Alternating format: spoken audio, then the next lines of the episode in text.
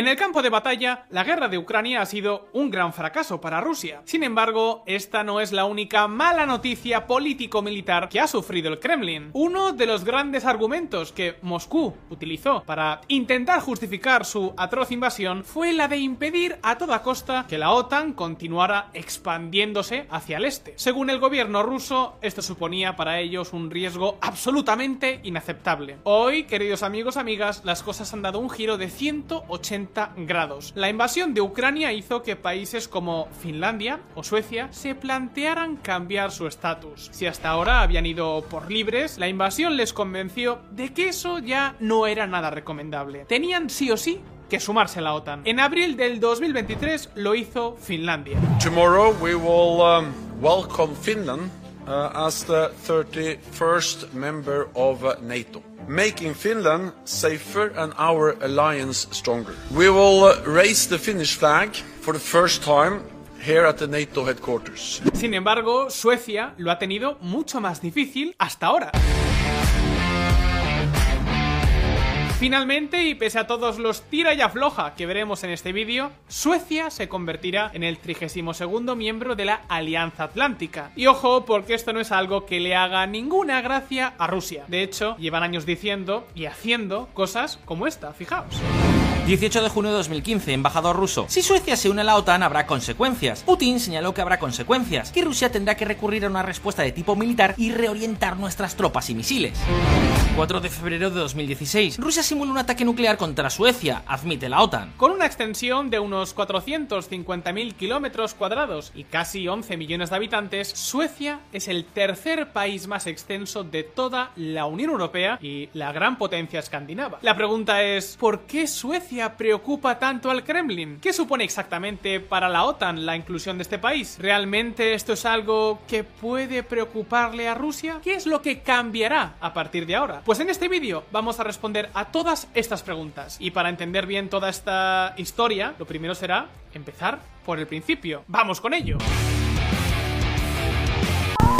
Pero antes, ¿Te has parado a pensar en lo que te estás perdiendo por no usar Surfshark? Lo primero de todo y más importante es la seguridad en la red. Con Surfshark tu actividad online está protegida como si fuera Fornox, cifrada y a salvo de ojos curiosos que quieran meter mano a tus datos. Además, con Clean Web te despides de los anuncios y el malware. ¿Y tus emails? Pues con Surfshark Alert te enteras al instante si alguien ha intentado filtrar tu información. Pero un momento porque hay más. Surfshark es la primera VPN comercial que tiene servidores en más de un centenar de países. Imagínate, es como tener un pasaporte global a solo un clic. Puedes acceder a cualquier contenido bloqueado por ubicación. Y si te preocupa tener que elegir en qué dispositivo usarlo, tranquilo, con la misma cuenta puedes proteger todos tus dispositivos, ya sea tu móvil, tu tablet, la tele o el ordenador. Y un pequeño secreto aquí entre tú y yo, puedes compartir la cuenta con tus amigos. Así, entre todos, cada uno paga unos céntimos al mes. Además, por ser parte de la comunidad VisualPolitik, podrás disfrutar de tres meses extra totalmente gratis usando el código POLITIC.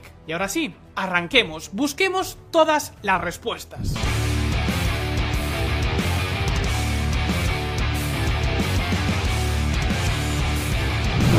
Del imperio a la neutralidad.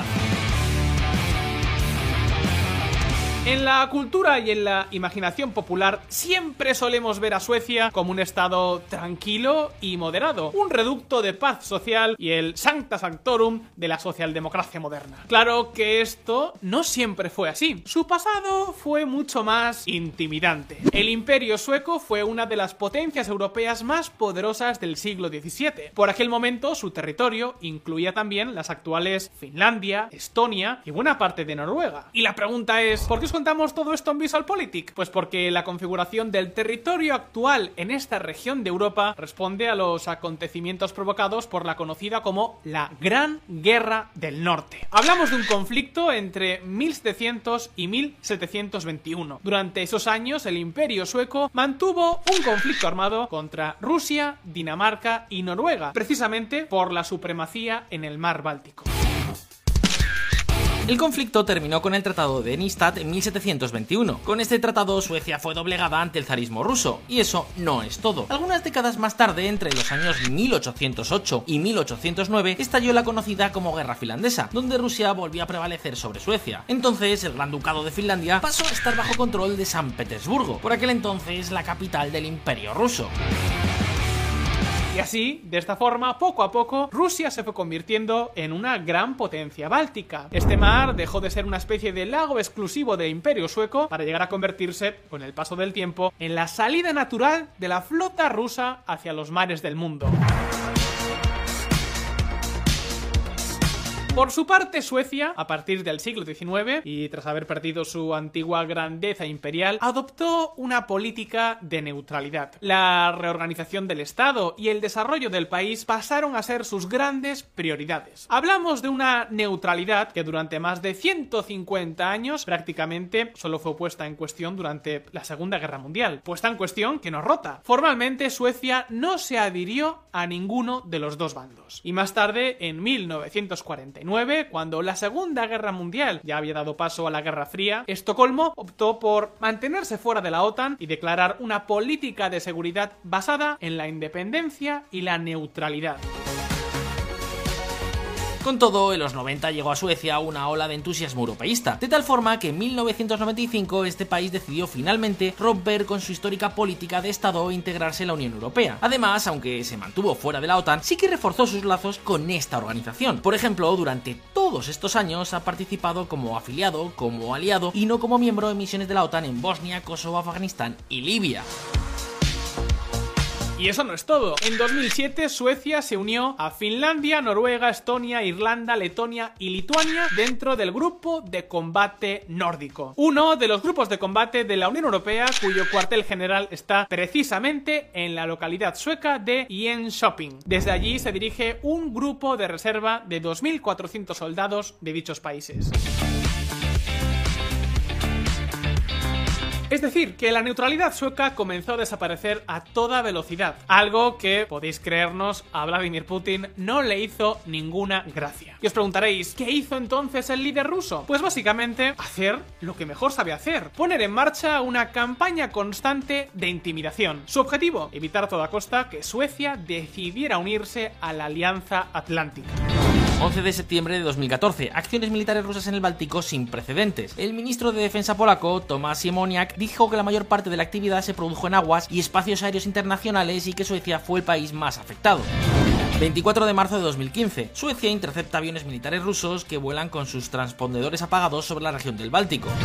27 de octubre de 2016. Rusia refuerza la flota báltica en medio de las tensiones de la OTAN. El ministro de Defensa de Suecia dijo que su país estaba preocupado por la presencia de los buques de guerra en el mar Báltico y se quejó de que la medida probablemente mantendría alta la tensión en la región. Pero, ¿por qué le importa tanto a Rusia lo que pueden hacer países como Finlandia o Suecia? Pues lo vamos a ver en un momento en este mismo vídeo. Y ya os adelanto que las implicaciones de la adhesión de Suecia y Finlandia son mucho más grandes de lo que podríamos imaginar. Pero por ahora lo que tenemos que tener claro es que la estrategia rusa no ha funcionado. La invasión de Ucrania desató consecuencias inesperadas para Rusia. Si el objetivo del Kremlin era dar un golpe en la mesa, al final el miedo a la irracionalidad del oso ruso hizo que tanto Finlandia como Suecia entendieran que todo eso de la neutralidad e ir por libre ya no era una opción. Formar parte de la OTAN era la única vía real para garantizar su seguridad. Y sabéis que, como decimos por aquí, dicho y hecho. En las bases de Helsinki ya ondea la bandera de la OTAN. Pronto lo hará también en las de Suecia. Pero, ¿por qué se ha demorado tanto la adhesión de este país? Pues básicamente porque había cuentas pendientes. ¿De qué estamos hablando exactamente? Pues ahora mismo lo vamos a ver.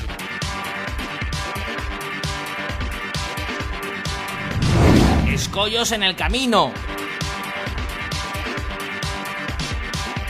Queridos amigos, para que un país pueda adherirse a la OTAN, todos sus miembros tienen que estar de acuerdo y dar su visto bueno. Eso con Finlandia fue relativamente fácil. Pero en el caso de Suecia, bueno, digamos que dos países miembros de la OTAN se empeñaron en que las cosas no fueran tan sencillas. El primer país ha sido la Turquía de Erdogan. Durante meses el gobierno turco ha denunciado que Suecia respaldaba y daba cobijo a los militantes de organizaciones kurdas que el gobierno turco considera grupos terroristas y enemigos del Estado. Además, hasta septiembre del 22, Suecia también mantenía un embargo a la venta de armas contra Turquía por las operaciones de este país en el norte de Siria. Y claro, con estos dos precedentes estaba claro que las negociaciones no iban a ser coser y cantar. Con todo, el 11 de septiembre del 22 se produjo un cambio de color político en Suecia. El gobierno pasó de los socialdemócratas a una coalición de partidos conservadores. Un cambio que facilitó que se aprobara una nueva ley antiterrorista que, entre otras cosas, limitaba el respaldo sueco a la causa kurda. Más tarde, en octubre, se reunieron delegados de los ministerios de justicia de Suecia y de Turquía para tratar algunas posibles extradiciones reclamadas por Ankara. De esta forma, pese a los históricos roces, todo parecía ir viento en popa. Y así fue, hasta que en enero del 23 todo saltó otra vez más por los aires. Entonces, un activista danés protestó en el exterior de la embajada turca en Estocolmo y quemó un ejemplar del Corán. Esto provocó importantes protestas en muchos países árabes y desató la ira del gobierno de Erdogan. Fijaos. We will not say yes to Sweden's entry into NATO as long as you allow our holy book, the Quran, to be burned, torn apart, and to be done with the approval of your security personnel.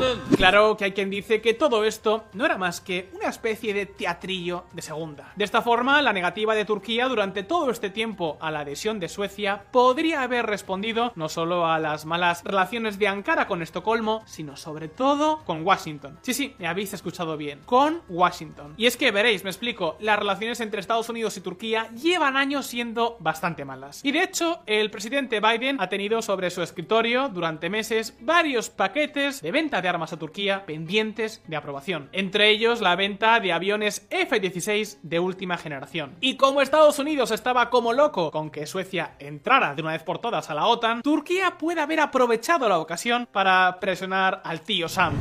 11 de julio de 2023. Estados Unidos despeja el camino para las ventas de F-16 a Turquía en medio de la expansión de la OTAN. La pregunta es, ¿se ha salido con la suya? Pues el tiempo nos dirá. Luego, el otro país que también ha entorpecido la integración de Suecia ha sido Hungría. Erdogan y Orbán. Vaya tándem. El caso es que en el marco de la Unión Europea, Suecia es prácticamente la antítesis de Hungría en prácticamente todo, desde la inmigración a las políticas LGTBI, pasando por la política social y ambiental o la posición respecto a la guerra de Ucrania. 5 de octubre de 2016. Suecia amenaza con demandar a Hungría por denegación de asilo. El ministro de Justicia de Suecia, Morgan Johansson, dijo que Suecia desafiará a Hungría en los tribunales a menos que comience a aceptar a solicitantes de asilo de otros países de la Unión Europea. 20 de febrero de 2019. Las relaciones entre Suecia y Hungría se congelan a medida que aumenta la disputa diplomática. La ministra socialdemócrata de Asuntos Sociales de Suecia, Annika Strandhol, escribió en Twitter que la política de planificación familiar de 7 puntos del primer ministro Víctor Orbán apesta a la década de 1930 y que lo que está sucediendo en Hungría es alarmante. Why, why object to Sweden coming into NATO? Because the political relation between Sweden and Hungary is awfully wrong, and we have to improve first. We would not like to import conflicts into NATO first. So first, manage the disagreements between the two countries, and then we are ready to support them. Sea como sea, al final Suecia entrará en la OTAN. La pregunta más importante de todas, y que aún tenemos pendiente de responder, es ¿por qué demonios es tan importante para la OTAN la adhesión de dos países relativamente poco poblados como Suecia y como Finlandia? ¿Por qué decimos que esto supone un enorme varapalo para los intereses de Rusia? ¿Por qué durante años Moscú quiso evitar a toda costa este escenario? Pues ahora mismo lo vamos a ver. La última pieza del rompecabezas. Fijaos en lo que decía en 2016 un informe del Centro Internacional de Defensa y Seguridad con sede en Estonia. Sin Suecia y Finlandia en la OTAN, la alianza carece de profundidad estratégica y operativa en la región, y también de capacidad suficiente para ejercer un mayor control sobre el espacio marítimo y aéreo en el mar Báltico. Si Rusia consiguiera obligar a Estocolmo y Helsinki a mantenerse al margen de un conflicto en el Báltico, las opciones de respuesta de la OTAN se verían aún más limitadas. Pero ¿por qué es tan importante que Suecia y Finlandia se integren en la OTAN? Pues bien, la respuesta la podéis ver claramente en este mapa. Tras la anexión de Crimea en 2014, Estados Unidos realizó una variedad de juegos de guerra para buscar debilidades estratégicas en las fronteras de la OTAN. Estos juegos mostraron que la isla sueca de Gotland jugaría un papel clave en el caso hipotético de tener que defender las repúblicas bálticas. Si llegado el caso Rusia cortara el corredor de Suwałki y se apoderara de Gotland para desplegar en ella sistemas de defensa aérea, tal y como podéis ver en el mapa, las repúblicas bálticas prácticamente quedarían atrapadas. Sería muy difícil poder acudir en su auxilio y ni siquiera habría que llegar tan lejos. Con que Rusia impidiera a la OTAN utilizar esa isla, un ataque híbrido contra los bálticos, incluso con tropas no identificadas como ya ocurrió en Crimea, podría ser una pesadilla para las fuerzas atlánticas. Esta es, o mejor dicho, era una de las grandes bazas que a largo plazo ha tenido Rusia. Y eso no es todo. Integración de Finlandia y sobre todo de Suecia en la OTAN también acaba con la mayor parte del valor estratégico de Kaliningrado. Ahora la OTAN podría, llegado el caso, cortar muy fácilmente las comunicaciones entre este territorio y el resto de Rusia. Digamos que la flota rusa del Báltico, aquí desplegada, deja de tener capacidad para moverse libremente. Y no solo eso, llegado el caso, Rusia ni siquiera podría hacer llegar suministros a este enclave. Y ojo, porque esto refuerza la idea que tienen muchos analistas de que tarde o temprano Kaliningrado terminará fuera de Rusia. Algo de lo que os hablaremos muy pronto en Patreon. Y exactamente lo mismo ocurre con la entrada y salida de mercancías desde y al mercado mundial. Rusia depende en gran medida del comercio que atraviesa el Báltico para abastecerse y vender sus productos al resto del mundo. Ahora esas comunicaciones estarán supeditadas al visto bueno de la OTAN. Y eso tampoco es todo. La capacidad de la Fuerza Aérea rusa para alcanzar posiciones en el resto de Europa también se verá muy limitada. En otras palabras, si durante décadas el mar Báltico fue un mar controlado por Rusia, que le daba acceso al mismísimo corazón de Europa, a su armada y a su fuerza aérea, ahora eso ha dejado de ser así. La integración de Finlandia y de Suecia en la OTAN ha cortado de raíz esa posibilidad. De hecho, la OTAN, Finlandia y Estonia ya han anunciado ambiciosos planes para tener la capacidad de cerrar, llegado el caso, el Golfo de Finlandia. Asimismo, en 2022, Rusia anunció planes para reconstruir su poder marítimo en la zona. Ahora, esos planes son papel mojado. Con la entrada de Suecia y Finlandia en la OTAN, el mar Báltico quedará rodeado por estados miembros de la OTAN. El objetivo de establecer el poder marítimo ruso proclamado de nuevo en 2022 con la publicación de la nueva doctrina naval rusa sería ahora inviable en esta región de importancia estratégica. Y si la flota báltica de Rusia con todo esto es prácticamente historia, la futura integración de Ucrania en la OTAN hará que ocurra lo mismo con la flota del Mar Negro. Pero ese es otro asunto. Siguiendo con Suecia, aunque este país tiene un ejército relativamente pequeño, aporta a la alianza una importante industria militar. Y ojo porque las fábricas suecas producen no solo armas pequeñas, sino sistemas avanzados como aviones de combate, misiles, tanques, submarinos, corbetas y plataformas de defensa aérea. Creemos que vamos a contribuir a la defensa de los aliados. No tenemos unas fuerzas armadas tan numerosas como Finlandia, pero contamos con las tecnologías más avanzadas y empresas de defensa muy potentes. Es decir, que la adhesión de Suecia a la OTAN supone, sin exagerar, uno de los mayores saltos en términos de seguridad para toda Europa de las últimas décadas. La operación militar especial de Putin logró que Rusia pasase de compartir 841 kilómetros de fronteras con la OTAN en 2021 a más de 2100 tras la entrada de Finlandia. Ahora, la integración de Suecia le supondrá perder también toda su influencia en el mar Báltico. El desastre, en términos estratégicos, es colosal. Pero llegamos hasta aquí, turno para ti. ¿Cómo crees que responderá Rusia a la integración de Suecia en la OTAN? ¿Crees que el siguiente paso tiene que ser lograr que Kaliningrado se separe del resto de Rusia? Déjanos tus impresiones en los comentarios y abramos debate. Y ahora, si este vídeo te ha resultado interesante, no olvides darle al botón de like y suscribirte a Visual Politic si es que aún no lo has hecho. Y recordad, con el código Politic acabado en K podréis disfrutar de 3 meses extra totalmente gratis con Surfshark. El link, como siempre, abajo en la descripción. Una vez más, muchas gracias por estar ahí. Un saludo y hasta la próxima.